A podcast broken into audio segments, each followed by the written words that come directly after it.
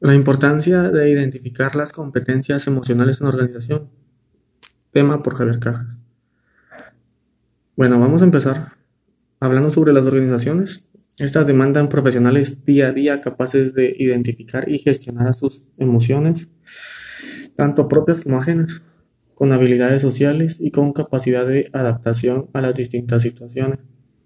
Una buena gestión la identificación de las emociones no se relaciona con las capacidades intelectuales, pero es sin duda la mejor el mejor indicador de la inteligencia. En situaciones de tensión o estrés será donde se ponga a prueba esta capacidad. Es por ello que los trabajadores que sepan manejar sus emociones sabrán cómo dirigir un equipo con mayor éxito. No solo serán más aptos para llevar a cabo las habilidades de persuasión y motivación, sino que también entenderán mejor a los miembros de su grupo, sabrán cómo relacionarse con ellos y cómo ayudarlos en sus complicaciones. Las habilidades que componen la inteligencia emocional son la empatía, la motivación y el autoconocimiento. Seis puntos para identificar el autoconocimiento pueden ser liderar un grupo de personas, ser capaces de motivar en cuanto a unos objetivos específicos, escuchar y atender a quienes sea necesario, persuadir a los miembros de un grupo para que realicen determinado trabajo, conciliar, negociar o mediar procesos conflictivos.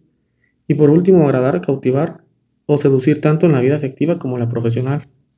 Entonces, basándonos en todo esto, puedo decir como conclusión que las, que las competencias emocionales en las empresas últimamente han estado eh, invirtiéndose mucho, mucho en los trabajadores ya que esto tiene consecuencias altamente positivas en múltiples situaciones.